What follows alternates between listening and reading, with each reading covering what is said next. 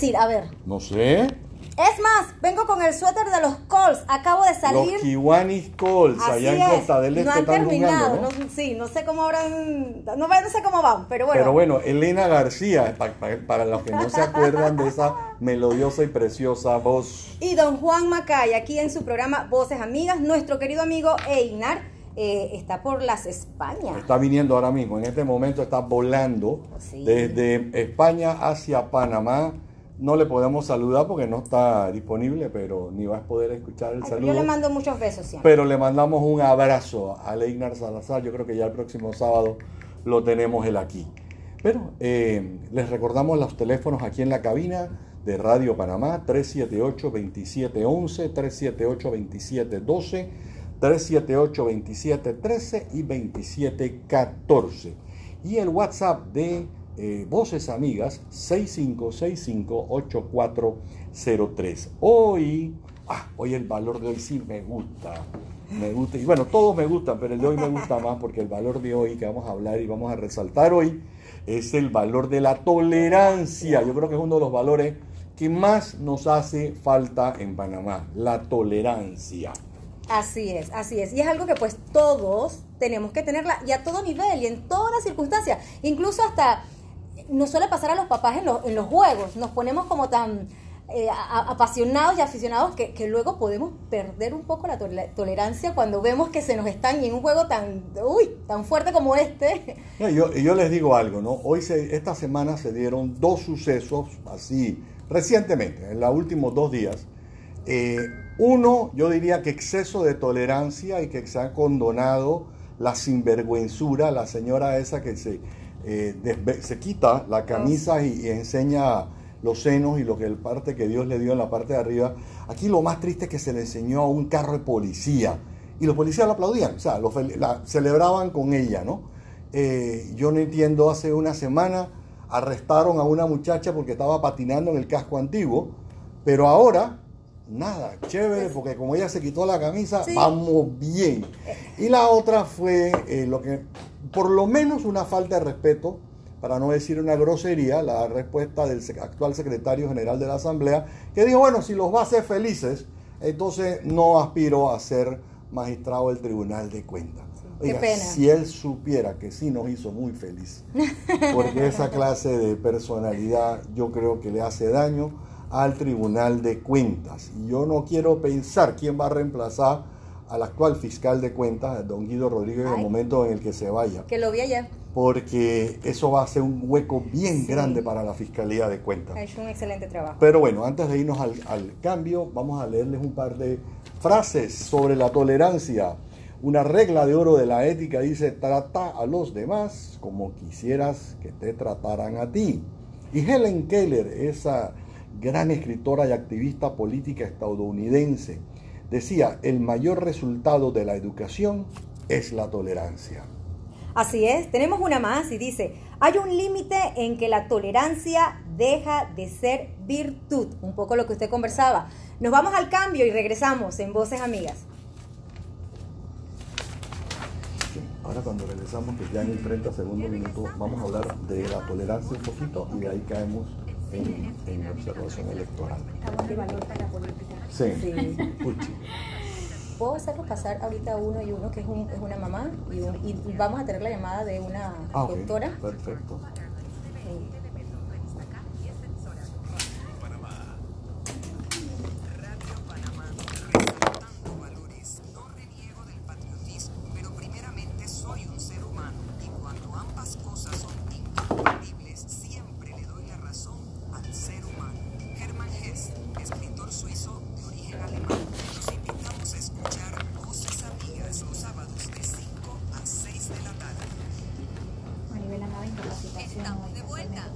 Se- Amigas. ¿Se la ha pasado? Semana pasada estuvo en Chiriquí, Bocas del Toro. Venimos. Estamos de vuelta en Voces Amigas. Y le hablábamos hace un rato de que esta semana eh, el valor que vamos a tratar es el tema de la tolerancia.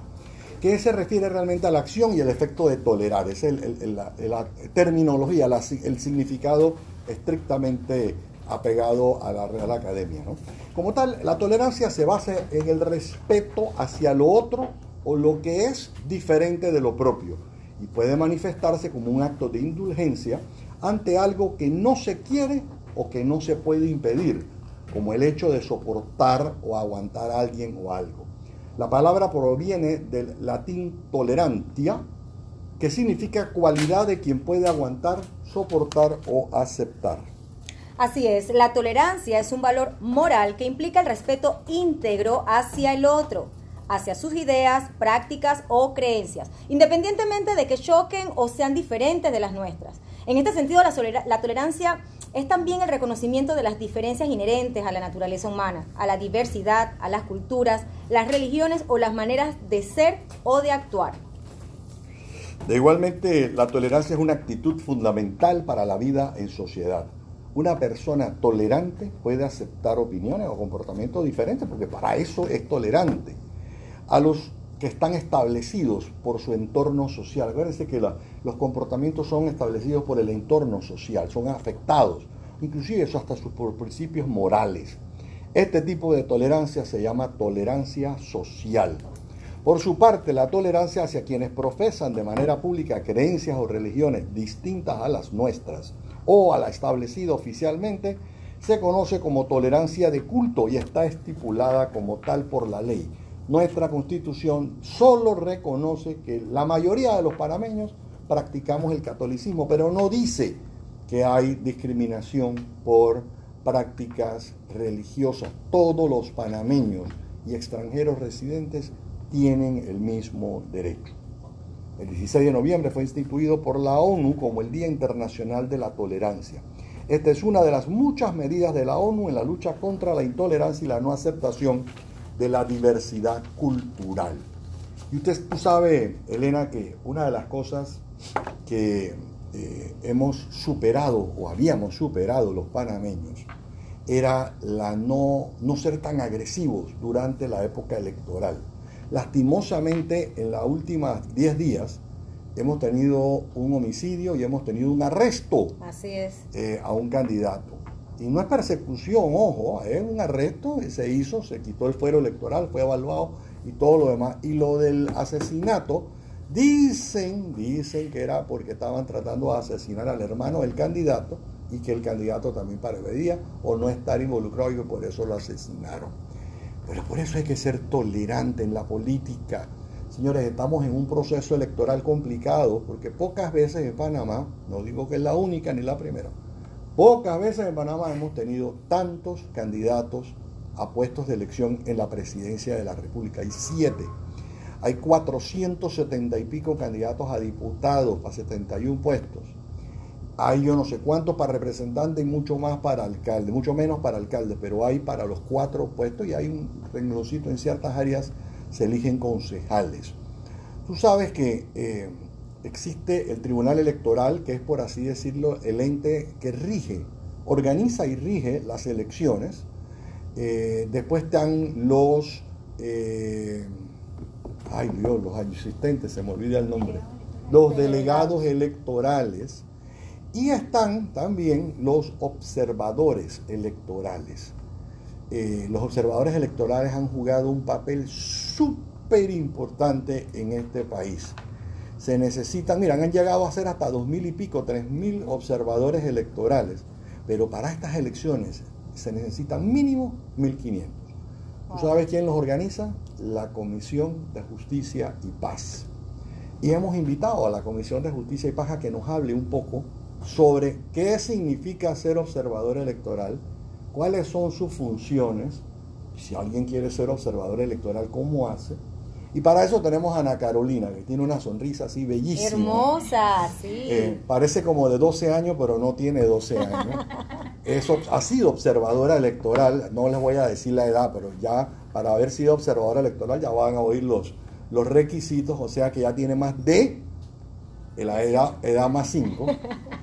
Así que ya fue observadora electoral y eso es importante porque ella nos va a hablar de su propia experiencia. Así es. Así que Ana Carolina. Bienvenida. Muchas gracias por la invitación. Eh, bueno, la observación electoral este año cumple 30 años de haber hecho su primera observación. Eh, o sea, seis elecciones. Correcto. Seis periodos de elecciones. Correcto, desde el 89. Entonces, realmente la observación electoral es un acto de participación ciudadana eh, para todos aquellos ciudadanos que no saben cómo participar, cómo aportar eh, y no son activistas de ninguna campaña o de ningún partido, eh, sin distingo obviamente que estén o no inscritos en un partido político, pueden acercarse, inscribirse como observadores electorales y participar del proceso. Para ser observador electoral obviamente se necesita tener las ganas, la convicción de aportar un granito de arena para contribuir con el fortalecimiento de la democracia en el país. Esto, obviamente, hay, la Comisión de Justicia y Paz dicta capacitaciones eh, a lo largo y ancho del país. Estamos requiriendo 1.500 observadores en todo el país para poder exponer esos observadores en, los, en la mayoría de los centros de votación que podamos y así tener un muestreo real el día de las elecciones. Eh, pues eh, los observadores tienen que ir a unas capacitaciones que se dan, eh, como ya les dije, en, ciertos, en ciertas áreas del país y deben estar el día de las elecciones en el centro de votación designado, que por lo general se, se, les coloca o en el centro de votación donde votan o en centro de votación cerca a donde viven. Entonces los observadores pues están ahí para, el, para observar precisamente como lo dice la palabra, todo el, la jornada electoral, desde la apertura de la mesa, el desarrollo de la jornada electoral y el cierre de la mesa y pues obviamente lo que pase después del cierre de la mesa.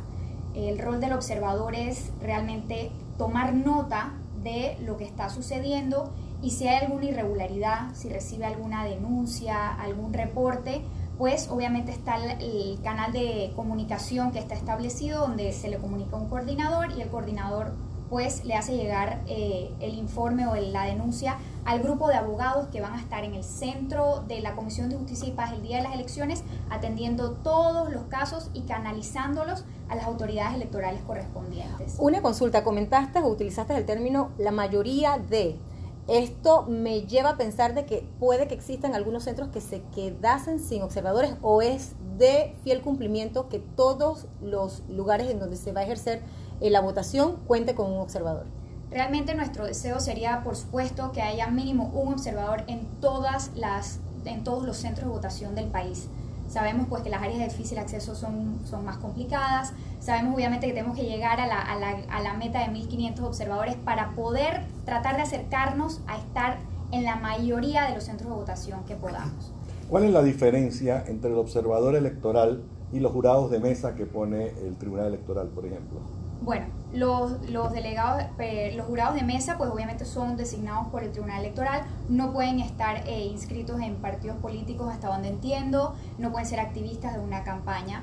Y deben de permanecer en su mesa toda la jornada electoral, tabulan los votos, o sea, cuentan los votos, tienen una serie de responsabilidades de levantar las actas, firmar las papeletas y todo esto. Un observador electoral se limita a eso, a observar. Está en el centro de votación, no está asignado a una mesa en particular, no necesariamente, está en el centro de votación, se mueve, hay inclusive a ciertos observadores que tengan la facilidad y, la, y la, el deseo, se le asignan dos de repente centros eh, de votación, entonces hay movilidad, no es que el observador se queda todo el tiempo en una mesa de votación, eh, sino que pues se da su recorrido, conversa con los delegados electorales, conversa con los activistas de las campañas pues que se le quieran acercar. Eh, y e, es un, es un rol un poco más eh, pasivo, pero es un rol que tiene cierta, cierta mística. Yo creo que el, el, votante cuando llega al centro de votación y ve pues a los, a los, a los observadores que los ha visto por los últimos 30 años en, en los centros de votación, con sus chalecos blancos, con sus gorras blancas, les inspira cierto, cierta confianza, cierta comodidad. Esto, y pues es eso, ser, un, un rol más pasivo, pero definitivamente fundamental para contribuir con ese granito de arena para que las elecciones sean libres, justas, transparentes y, por supuesto, el valor del día, tolerantes. Tenemos una, una consulta que nos hacen por el chat, eh, Eddie Sánchez, saludos Eddie. Eh, me, me, dice, no estoy inscrito en ningún partido político, pero firmé a un independiente. ¿Eso me limita para ser observador? Para nada. La única limitante es que usted sea activista de un partido político o de un movimiento. O de un movimiento eh, eh, de, alguna candidatura, correcto, de libre postulación, alguna candidatura por partido político. Si usted está inscrito en un partido político o le firmó a un candidato, no tiene ninguna limitante. Por favor, escríbanos a nuestras redes sociales Puspax Panamá, eso es J-U-S-P-A-X Panamá, o a nuestra página web www.puspaxpanamá.com. Ahí podrán encontrar los formularios para inscribirse. La fecha límite es el 12 de abril, así que si le interesa, eh, por favor escríbanos con, con suma prontitud, pues porque hay ciertas capacitaciones que hay que dar y nosotros queremos que los observadores estén lo más preparados posible. Yo creo que es una responsabilidad de los ciudadanos y exhortamos a todos los las personas, los radioescuchas de Voces Amigas aquí en Radio Panamá, a que contacten a Justicia y Paz. Ya escucharon JUS de Justicia, PAX con X de Paz. Eh, Justicia y Paz ha sido, es una institución de la Iglesia Católica Panameña que ha luchado por los derechos de todos los que hemos votado en algún momento determinado, los que hemos ejercido nuestro derecho al sufragio. Porque muchas veces cuando alguien ve algo que no está funcionando bien o como debería ser, va donde el observador electoral y le dice, eh, mira, en esa mesa no había suficiente papeleta. Para poner un ejemplo, estoy, estoy diciendo bobería, ¿no? En esa mesa no había suficiente papeleta. O en esa mesa, el jurado de mesa me dijo que yo debía votar por no sé quién. Y eso evidentemente no es legal. Entonces el eh, observador electoral toma nota y como, como bien dice Ana Carolina, lo reporta al centro de control de ellos para que se tomen las medidas del caso. Pero es una responsabilidad de usted, eh, dama y caballero. Porque es que después es muy fácil quedarnos en la casa y después protestar. Ah, no, es que debieron haber hecho esto. Ah, no, que debieron haber hecho lo otro. No, debimos haber participado para prevenir que ese tipo de cosas pase. Yo creo, eh, primero aplaudo la iniciativa de la Comisión de Justicia y Paz y otra, otra que no es una limitante ser católico. Usted puede ser de cualquier religión. Usted tiene que ser con el corazón en Pa- para Panamá. Usted tiene que poder ver eh, la responsabilidad que usted va a tener, el valor que va a tener ese trabajo que usted va a hacer el 5 de mayo, desde que abre hasta que termina. Una última preguntita. ¿El observador electoral puede ver, estar ahí en el momento del conteo de votos? puede estar en el conteo de votos fuera de la mesa de votación. Solamente puede entrar a la- al, al recinto de votación si así se lo autoriza el presidente de mesa. El presidente de mesa tiene la facultad de invitar al observador, pero no es que tiene el derecho, por ejemplo, como un delegado electoral, de entrar en una mesa de votación. Cuéntanos tu experiencia como observadora electoral. Bueno, realmente pues yo estuve eh, en un poco en la parte administrativa y en la parte de, de campo. Las Se le ilumina el, el rostro, nada más de, eh, o sea, se le ilumina cuando lo dice. Realmente pues e- es una experiencia sumamente gratificante. Esto, pues tuve la oportunidad de recorrer algunos centros de votación, más que nada en las segundas vueltas de las elecciones que se hicieron. Eh, después de estas, las impugnaciones, todo este proceso, eh, que nos fuimos a, a Los Santos, nos fuimos a Coclé, y pues estar ahí, sentir eh, las personas que dicen, bueno, pero es que yo no entiendo, es que a mí me dijeron que mi voto, que iban a saber por quién yo votaba, y entonces el hecho de que uno, ciudadano, yo pues estaba eh, en la universidad en ese momento, y oye, poder aportar un poco de lo que yo sé para asegurarle a esa persona, señor, su voto es secreto, no se preocupe, usted lo- le pudieron haber regalado lo que sea, pero nadie se va a enterar de usted cómo vota. Entonces, es sentirse uno que uno puede impactar en tan, tan pequeño la vida de una persona y, y saber que esto lo estamos multiplicando a lo largo y ancho del país con 1.500, 2.000 personas es increíble. Y, por primera vez las últimas elecciones precisamente se buscaron observadores fuera de las parroquias, eh, con todos los tipos, con todas las otras eh, religiones, con, la, con el comité ecuménico, con las universidades, con la empresa privada. Eh, tuve muchos amigos, amigos y amigas mías que invité a participar en la universidad, inclusive mis papás esto, fueron observadores también y, y es algo bonito para hacerlo como camaradería, ¿no? O sea, con un compañero, con una pareja, porque estar en el centro de votación, estar donde está pasando la acción el día de las elecciones, no quedarse en su casa y ver todo lo que está pasando en televisión, si no saben cómo pueden estar ahí, cómo pueden estar donde está pasando realmente la, la de- una de las maneras más vivas donde, donde se siente la, y se construye la democracia es el día de las elecciones. Así es que pues... Qué chévere que ustedes en la, en la oficina puedan ponerse de acuerdo y todo el mundo inscribirse junto y que todo el mundo vaya a, a- a ser observador electoral, ¿verdad? Claro, es una bonita experiencia y sobre todo poder en algún momento decir, oye, yo fui observador y esta fue mi experiencia y que se, le ilumine, se le ilumine tanto el rostro como le vimos a Ana cuando lo mencionó. Así es. No, y, y algo importante, porque los observadores tienen obviamente un formulario que debo- deben llenar y entregar a sus coordinadores. La información tan valiosa que nosotros sacamos de esos procesos de observación. Todos esos más de 2.000 observadores que tuvimos las elecciones pasadas, toda esa información se reúne, se analiza, se parametriza y es la que se usa como insumo para las reformas electorales que se reúnen a partir de enero de terminado el, año, el, el proceso electoral. Entonces, toda esa labor que hace no se queda el día de las elecciones, trasciende, va mucho más allá y va realmente a un proceso de construcción de país, construcción de, de democracia y de apoyo a los derechos humanos, al, al derecho al sufragio. Entonces, realmente es una labor que va mucho más allá de ese día de las elecciones. Bueno, Ana Carolina, eh, te damos los micrófonos para que invites y exhortes a la juventud panameña a que se incorpore y se conviertan en eh, observadores electorales. ¿cómo no?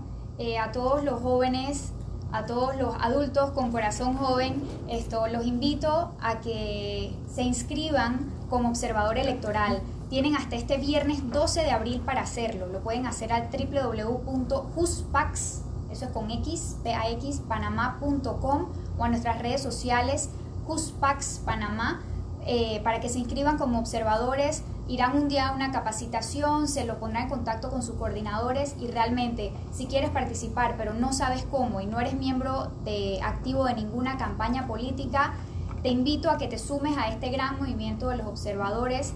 Eh, realmente va a ser una experiencia muy gratificante, así que pues eh, quedo atenta pues a conocerlos, a, a tratar de conocerlos a todos y a sus mensajes. Bueno, muchísimas gracias. Y en línea con lo que estábamos conversando, eh, tenemos una frase de la tolerancia de Víctor Hugo que dice, la tolerancia es la mejor religión. Nos vamos al cambio y regresamos. Gracias por estar aquí. Gracias por la invitación. Oye, qué chévere, Ana Carolina. La verdad que ojalá... Ya acá el, el, el compañero se está emocionando. Ya va, ya va. La verdad que sí. Sí, la verdad es que es una, una gran experiencia. Sí, no, yo creo que sí. Además que uno se pone el chaleco y puede ir para donde uno quiera. Sí, sí, sí. Y con, y con, con Ya, gafete del tribunal. Cuídese Un placer. mucho. Muchas Oye, gracias. por favor, a, a tus órdenes siempre. Entonces le a esa cuenta. Sí. Puspax PAX para promoverse. Así es.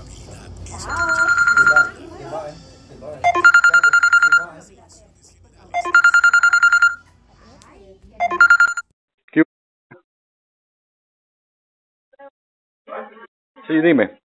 Dime, dime.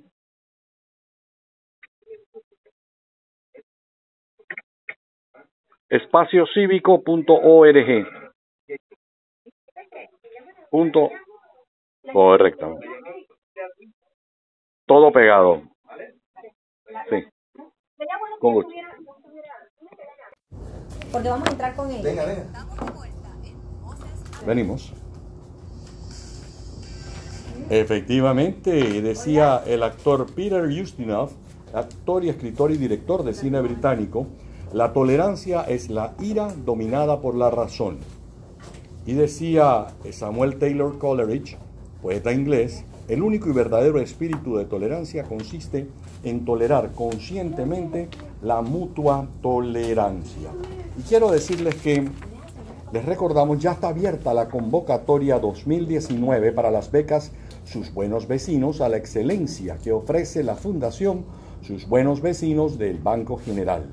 Esta es una beca dirigida a estudiantes de sexto grado de escuelas oficiales con excelentes índices aca- académicos para que realicen toda su secundaria en un colegio privado de reconocida trayectoria. Para más información pueden visitar www.bgeneral.com. Las solicitudes se recibirán hasta el 15 de mayo.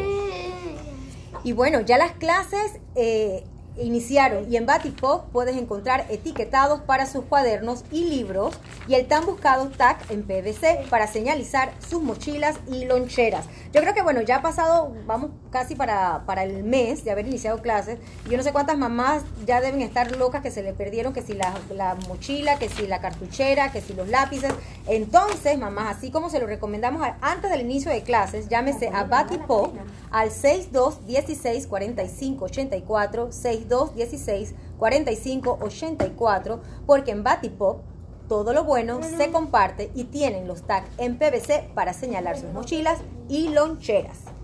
Bueno amigos, esta semana eh, inició eh, y vimos a la gente que exhortábamos a que todo el mundo se vistiera de azul. Así es. Eh, y se vestía, esta- ya- yo me vestí de azul, a ojo, pantalón azul y camisa celeste me puse yo y le puse en todas mis redes que había que vestirse en azul porque era el, el día del autismo, Así es. el día eh, eh, que marca la lucha contra el autismo y por el otro lado es eh, to- se extiende por todo el mes y tenemos invitados, Elenita. Sí, de verdad, bueno, en, en Voces Amigas, como siempre, eh, queridos amigos, nosotros, eh, y así lo hemos casi como que patentado, este es un espacio en donde proveemos información de gente buena que hace cosas buenas, pero nos gusta también informar de todas las acciones que se llevan en el país, las organizaciones, eh, las movilizaciones, y desde luego que para nosotros es muy importante eh, relevar eh, la importancia y las acciones que se hacen en nuestro país sobre distintas situaciones,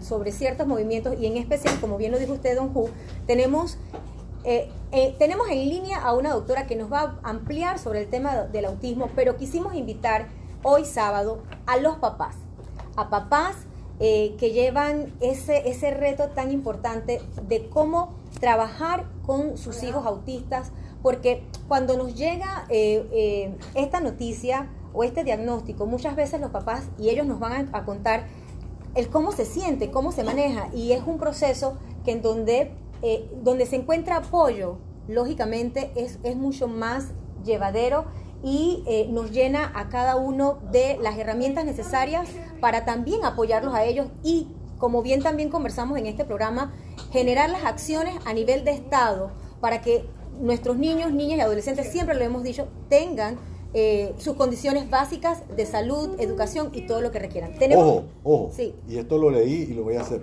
Autismo no es una enfermedad, es una condición. condición, correcto. Y ojo, muchos niños autistas son mucho más brillantes que la gran mayoría de todos los demás. Así es. Entonces, ojo, no es una enfermedad, es una condición. Así es. Bueno, tenemos en línea a la doctora Eva Pérez, ella es neuropediatra y le queremos pues dar la bienvenida, eh, doctora Eva, al programa Voces Amigas. Buenas tardes.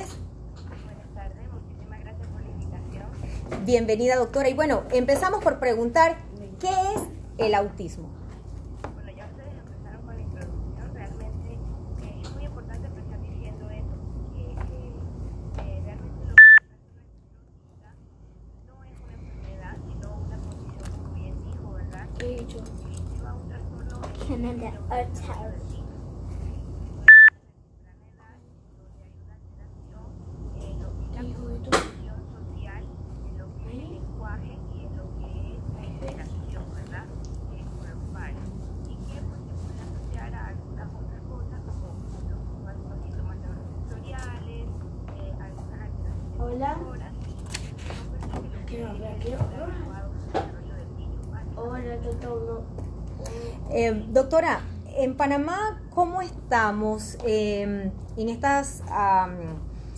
en, en las, en, la, accesibil- en la accesibilidad, perdón, eh, en temas de salud para no todos los papás eh, que puedan eh, ofrecerle a, a sus niños eh, eh, especialistas en estos temas, ¿qué tan accesible es eh, eh, en nuestro sistema de salud que los, los niños autistas reciban una, una atención adecuada? Bueno, realmente sí nos falta todavía. Bueno, hola, eh, bueno, pequeño. Hola, que uno trata de pensar positivo y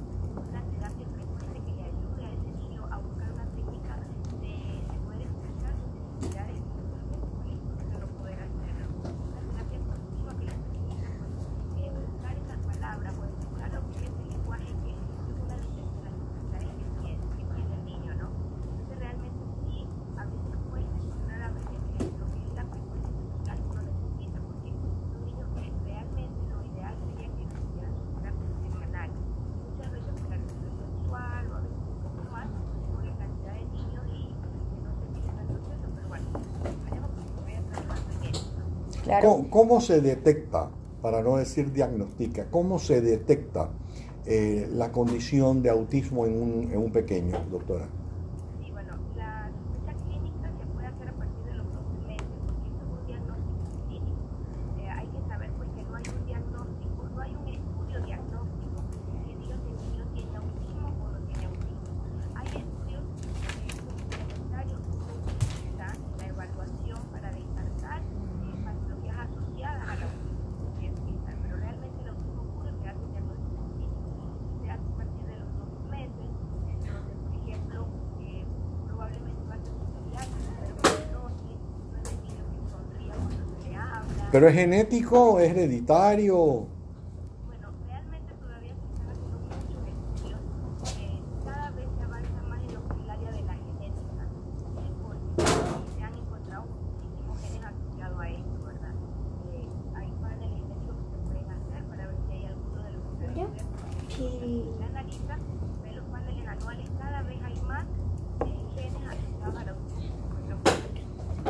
Bueno, doctora, nos gustaría, si nos los permite, que se mantuviera en, eh, en línea unos, mi- unos cuantos minutos más, pero queremos igual darle la bienvenida a los padres que tenemos aquí. También tenemos a unos niños maravillosos. Tenemos a Tiago y a, David. y a David aquí. Aquí Tiago me tiene asombrada. Me está escribiendo como nombres de países y tiene una letra. Ah, yo, yo pensé herm- era que te estaba haciendo dedicatorias así románticas.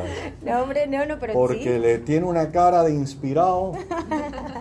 Eh, y, y me gustaría que eh, los padres que, están- que están aquí eh, presentes se presenten eh, y eh, pues también nos hablen un poquito de su experiencia. Eh, bueno, mi nombre es Jacqueline Candanedo. Eh, obviamente soy la mamá de David. Y me molesta. Ay, te molesta, David. Y lo molesto demasiado porque lo pongo obviamente a hacer demasiadas cosas que... Pero ese es bueno, David. ¿Tú ¿Qué dices? ¿Es Sí, ¿verdad? o malo? Eh, a veces sí, a veces no, ¿verdad? Muy malo, muy malo. Ah, Muy bueno, mal. bueno. Eh, bueno, en efecto, mi experiencia eh, con esto, desde luego, como todos los papás, igual cuando nos hemos reunido y conversado, eh, la, el primer, la primera vez cuando te dicen es autista, mi primera reacción fue lo que usted mencionó, ¿dónde le quito? O sea, ¿dónde lo vacuno? ¿Qué hago? Ujú. Pensando que era más una enfermedad que un diagnóstico. Desde luego que desde los dos años, cuando él fue diagnosticado, eh, ha sido una lucha, un entrenamiento, un aprendizaje que uno ha tenido con ellos. Ok, por este lado tenemos a los papás de Tiago. Sara y Luis. eh, Hola, ¿qué tal? y bueno, nuestro niño de 6 años que está aquí con ustedes para poder hablarles un poquito más de, de lo importante de las terapias y el diagnóstico a tiempo. Ok, a, a mí una, una, una pregunta, o, o de- digamos algo que, que siempre me gusta eh, compartir, es ¿qué ustedes le recomendarían a estos papás que en estos momentos recién acaban de recibir la noticia de eh, que sus niños tienen autismo? Mira, eh, al principio siempre, siempre va a ser un tanto difícil porque, por ejemplo, Tiago se llama Tiago porque yo que hubiese querido que fuese un jugador de fútbol. Hoy en día eh, apoyaré lo que él quise que vaya a hacer, pero es un golpe bastante duro, uno tiene que asimilarlo, digerirlo, levantarse y aprender, seguir aprendiendo todos los días acerca del, au- del autismo para poder ayudar a tu hijo. O sea, eh, la verdad que hoy en día, una vez una persona me preguntó si yo cambiaría a Tiago por un niño neurotípico y dije, jamás. Lo que yo he aprendido de Tiago y lo que sigo aprendiendo y lo que aprenderé, no lo cambio por nada en el mundo. ¿Qué- Mira, acuérdense de algo, una película con Al Pacino, creo que era el, el actor, o Eh, no, Dustin no, Hoffman, Dustin Hoffman. la con Dustin. Hoffman, eh, donde se presenta así públicamente el autismo. Sí. Eh, y es una película maravillosa. Exacto. Eh, el la señor, trama. ¿ah? La trama La- igual eh, de la y, película. y el señor que supuestamente es autista es hace un papel maravilloso Genial. y se proyecta como una persona maravillosa Sí, sí, sí. y hacía cálculos matemáticos y todo lo demás. Y la vez pasada que estuve yo conversando con alguien en un medio de comunicación sobre el autismo, eh, decía que se habla eh, en los bajos mundos, ahí por la vereda tropical, como dice el profesor Cabrera, que eh, Leonel Messi tiene un nivel de autismo, de que es Asperger, y la doctora nos dijo, la que, la que hablamos ese día, que no era clínicamente diagnosticado, que se sospechaba, pero que hasta que no le hicieran un examen no se lo podían diagnosticar. Y yo dije, wow, qué chévere que tenga. me acabo de acordar porque Luis acaba de mencionar que ojalá eh, Thiago se convierta en un gran jugador de fútbol. Mira a Messi, dice que por eso es que Messi se desconecta del resto del mundo y está considerado hoy el mejor jugador de fútbol del mundo. Y se desconecta de todo el mundo. A él le importa que griten o que dejen de gritar. Mete goles, hace pases. Iba a Es decir que algo. lo- sí, de, precisamente de Messi, muchas personas lo critican porque él a veces no ve a los niños cuando los saludan y todo lo demás. Y para él es un esfuerzo muy grande el ruido, luces, porque eh, hay una conexión que ellos tienen en el cerebro que es distinta a la de nosotros. Muchas veces ellos sienten los sonidos diferentes, sienten eh, más sonidos, escuchan desmenuzar los sonidos es difícil. De pronto aquí hay ruidos y nosotros nada más nos estamos escuchando nuestras voces. A ellos les cuesta eso. más. Y a Messi debe ser muy difícil su vida pública eh, al nivel de él, ¿no? De las, las luces, las cámaras. Y de verdad que es de admirar. Ellos viven su propio mundo. ¿va? Desde luego que sí. Es más, recientemente hay un programa, eh, una serie que las recomiendo, eh, se llama The Good Doctor, que es de un, Ah, un sí. niño que es totalmente un prodigio y que el único que lo entendía era su hermano y el niño fallece, el hermano, y eso lo motiva a él a, enfocarse en algo que es a estudiar. Y estudió lo que es la medicina, al punto de que él es un excelente doctor y él en toda la trama de la serie lo dice, ¿no? Entonces, lo que a mí me emociona de, de estas cosas es que ya el autismo no es algo de que vamos a encerrar, de que no vamos a salir, no, eh, en esta ocasión el, el boom, siento yo que ha tenido la, la concientización por el autismo ha sido mucho mayor que en otros años que hemos, que, bueno, que en mi parte he vivido, ¿no? Y a nivel mundial, a nivel mundial, a nivel empresarial, eh, ya se está dando a conocer un poco más de lo que es eh, esto, lo del autismo. Y, y- y acompañando un poquito lo que dijo en antes Luis, de cuando uno le dicen, lo uno primero uno tiene que hacer es la aceptación, definitivamente es aceptar. Y entonces sentarse a pensar qué, qué vamos a hacer. Y entonces e ir planeando y a- sumando lo que dice la, la doctora de las terapias, las atenciones, eh, seguir adelante. Claro. Eh, vamos a un corte. Tenemos muchas preguntas, pero las vamos a hacer después de este corte comercial, no sin antes. Decir que John F. Kennedy, el 35 presidente de los Estados Unidos de América, decía, si no podemos poner fin a nuestras diferencias, contribuyamos a que el mundo sea un lugar apto para ellas. Y es precisamente lo que estamos tratando de hacer. Vamos al cambio, ya regresamos. Yo vi hace unos días justo, incluso había alguien que le, le había pasado algo como en un aeropuerto Y- esa, es ese es el primer capítulo. y el un primer doc- episodio. ah, mira, fíjate, ni sabía- y un doctor creo que le estaba atendiendo, pero él le decía, no, haga esto, haga Ah, esto haga es esto. ese. Es ese. Es ese. Oh. Y es un pelado joven el- y su, carac- su, su, eh, personaje es joven. Y hay veces que en el hospital el único que sabe cómo resolver los temas es él. Entonces, Y es él, joven. él sí tiene dos, dos diagnósticos. Él tiene el autismo y él también habla del Asperger. La, Asperger. la- la doctora está en línea. Sí, doctora. ¿Cómo? Sí, quería, quería justamente que fuese ella la que nos diera los tipos de autismo o que nos mencionara algunos, no sé cuántos hay en realidad. Y, y que como creo que Luis, tú también quieres decir No, algo. no, no, pero después con la otra. Ok. Yo, por ejemplo, que- yo digo que Luis le estaba, le estaba preguntando porque le, le habla en inglés, en, en alemán. En portugués también. No, que sabe, yo no sé alemán. Tiago fala português? Ah, você fala? Um pouquinho ou muito? Ah, se, se eu falo devagar, você, pre- você, você lo entiende, él lo entiende. Y les decimos, ya está abierta la convocatoria 2019 para las becas Sus Buenos Vecinos a la Excelencia que ofrece la Fundación Sus Buenos Vecinos del Banco General. Esta es una beca dirigida a estudiantes, ojo, pongan atención, ¿eh? estudiantes de sexto grado de escuelas oficiales con excelentes índices académicos para que realicen toda su secundaria en un colegio privado de reconocida trayectoria. Para más información visita www.bgeneral.com.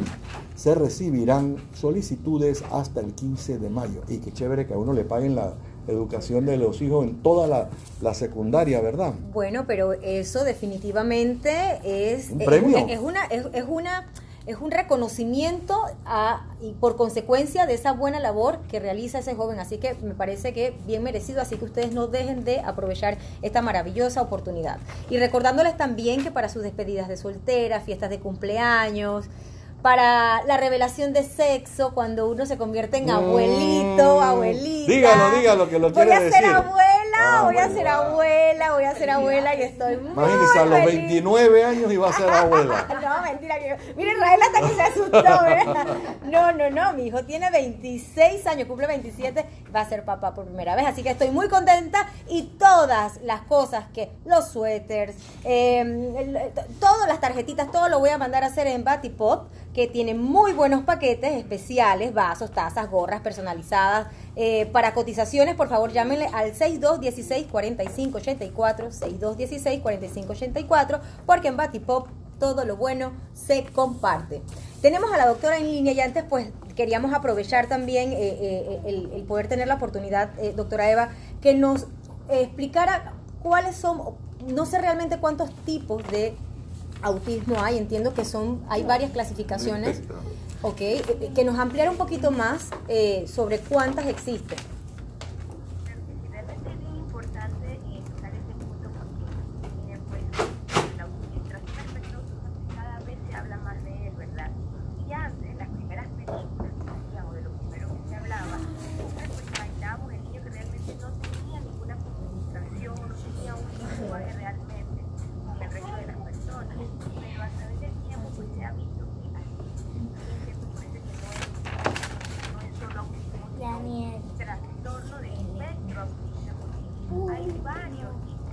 Y niveles, me imagino, también, ¿no?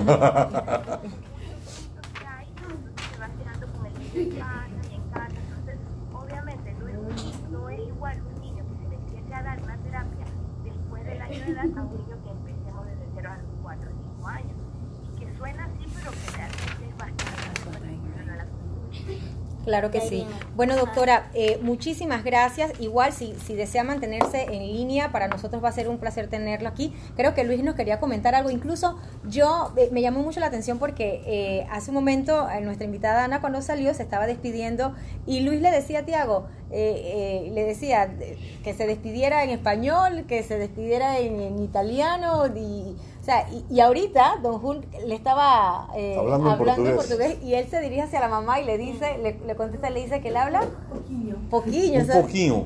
Ni, ni, ni yo eh, ma- mantengo tanto. Eu falo um pouquinho também, Tiago. Mira, me vas a tener que enseñar. Se você Tiago. fala devagar, para mim eu posso compreender. Ok? Vámonos al cambio y regresamos. Eh, Sí, perdón, doctora. Lo que les quería decir es que ustedes tocaron un tema muy importante. Realmente los seres humanos tenemos que dejar de ver solo lo que los ojos ven. Hay que ver más allá porque realmente todos los niños, tengan autismo o no tengan autismo, tienen un gran potencial. Y lo mejor de todo es que se acompañan, como yo le digo a todos mis papás, que eh, son como superpoderosos porque siempre están, están, están y nunca se rinden con sus niños, que es lo más importante.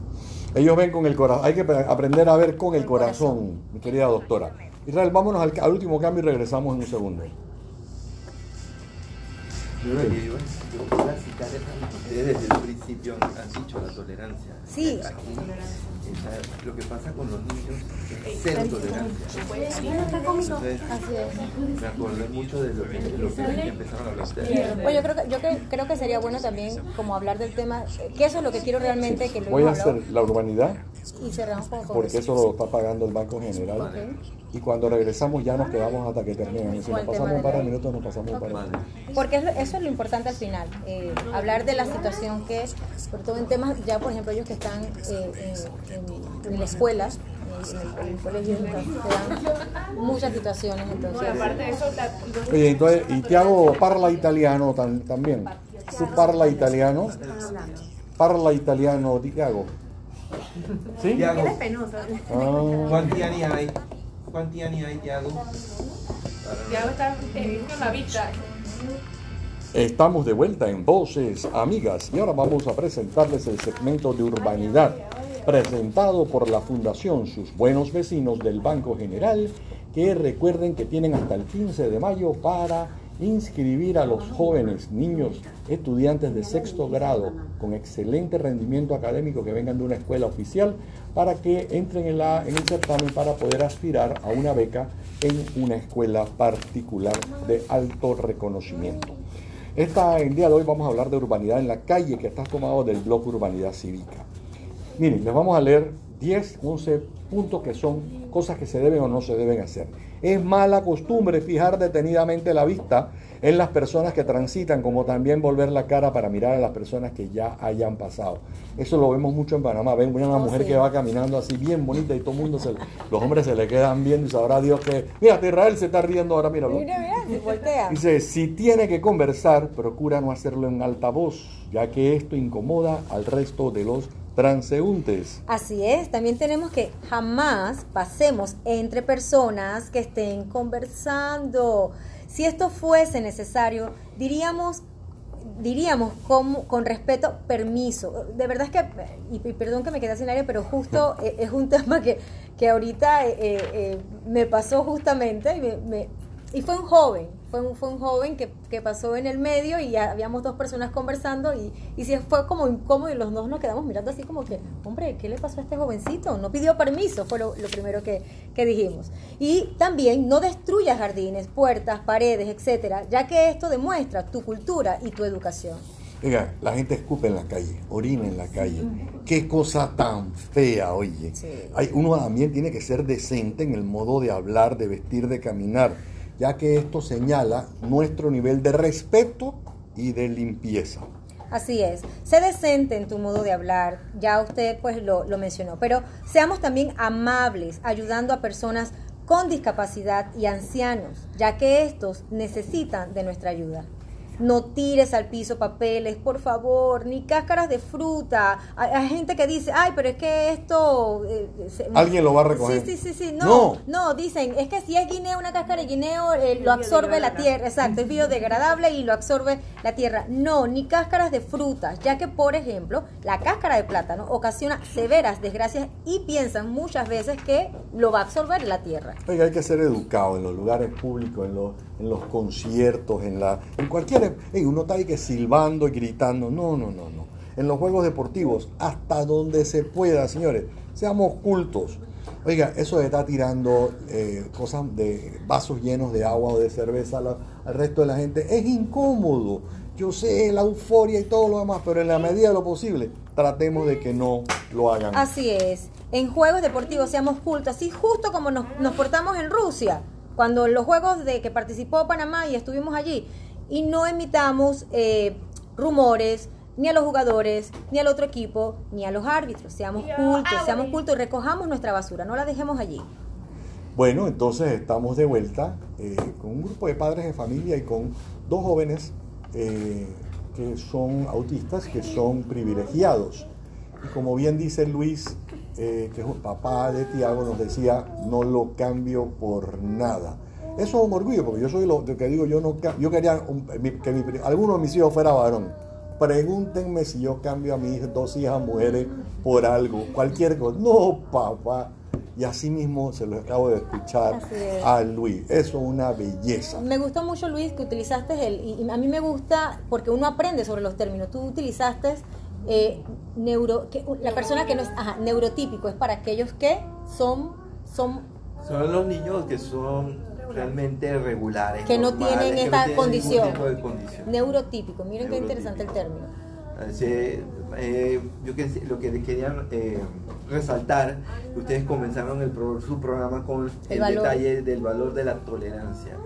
Eh, yo como padre de un niño con autismo, autista, lo que- como quieran decirlo, a nosotros eh, nos hace falta mucho eso. eh, poder que la gente tenga más empatía y tolerancia hacia los niños.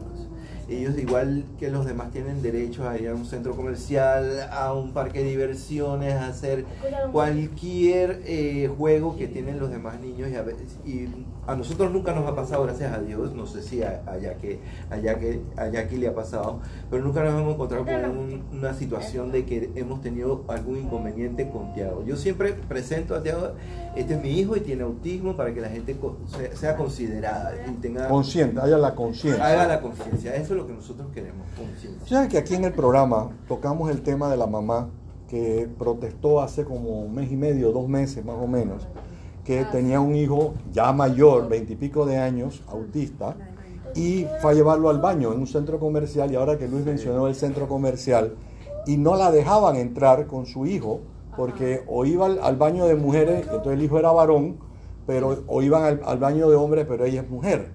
Y ahí es donde entra lo que Luis nos acaba de decir. Oye, el guardia de seguridad tiene que entender. Sentido común. Oye, eso es sentido común, tiene que tener conciencia de la situación, de la condición, pero tenemos que educarlo. Yo, hay que decirle a la gente, oye, no tiene nada de malo. ¿Qué va a hacer ese pobre muchacho metido en un baño de mujer con su mamá al lado? Absolutamente nada. No seamos, no seamos, eh, yo, y miren, no, esta palabra que voy a usar no es despectiva, no seamos ignorantes. Ignorantes al que no sabe algo. Eh, y todos pecamos de ignorantes porque si no lo sabemos, Pero el hecho también es preguntar. Eh, Luis, en efecto, ha tenido la suerte, pero yo sí en algunas ocasiones, eh, bueno, ya no tanto, ya no me afecta, sino que reacciono de otra manera. Sí he tenido inconvenientes, obviamente, con David. En una ocasión eh, que él se me arrebató, eh, se tiró al piso, desde luego. Para otros, desde luego, es catalogado como una malcriadez, que no es algo que no he sabido cómo educar. Pero obviamente él, en ese momento cayó en crisis. Entonces un señor me gritó, eh, llévalo a Osana, eh, eh, sácale el demonio. O sea, la reacción de él, obvio, me hizo llorar, desde luego que sí. Pero de ahí en adelante, y en lo que dice la mamá de los Pero tu mamá tú. Sí, yo soy tu mamá. Eh, tu mamá le te muy bien, ¿por qué me pega? no es que te pegue, sino es que lo castigo. Ok. Lo castigo porque ahora está... Es disciplina, o sea, Desde luego, claro. hay que, tengo que guiarlo por donde es, porque no todo, porque ellos también saben cómo hacer cuando es, lo- Sí. cuando es algo... Son un resorte, ellos van a jalar a jalar, a jalar, hasta dónde da el resorte. Son unos sinvergüenzas. No, sí, entonces ellos saben que ellos tienen como algo a su favor y lo vamos a utilizar para todo, pero también hay que saber cuándo es algo, como lo ha dicho la doctora, propicio de lo que es y cuándo no. Entonces, en efecto, sí, eh, yo comprendí obviamente a la mamá que pasó por eso. Me pasa porque mi hijo está creciendo, es un varón y obvio yo soy su mamá. Eh, cuando vamos a los baños, eh, yo voy, yo voy estoy con él. O si no, también con la hermana que de paso está aquí, ¿no? Que ella también eh, tratamos de, de hacer como una barricada, ¿no? Nos- él entra con nosotros y está con nosotros. A veces él quiere decir, me dice, mamá, soy un niño y quiere ir al baño de hombres, desde luego. Claro. Yo me paro en la puerta y los hombres entran, yo le digo, mi hijo está allí, yo me quedo aquí. Me catalogarán como peliona o, O super o protectora. superprotectora, pero, pero no, yo Claro, estoy allí. claro. Eh, o si no, igual estamos las dos con él, o si voy con algún familiar masculino, yo le pelen el ojo, vigílemelo, porque de todas maneras, o sea, ellos son muy inocentes.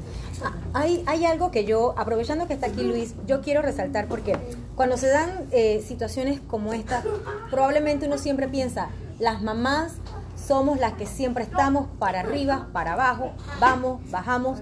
Y a mí me gusta reconocer cuando los papás intervienen, están presentes, acompañan a esas mamás.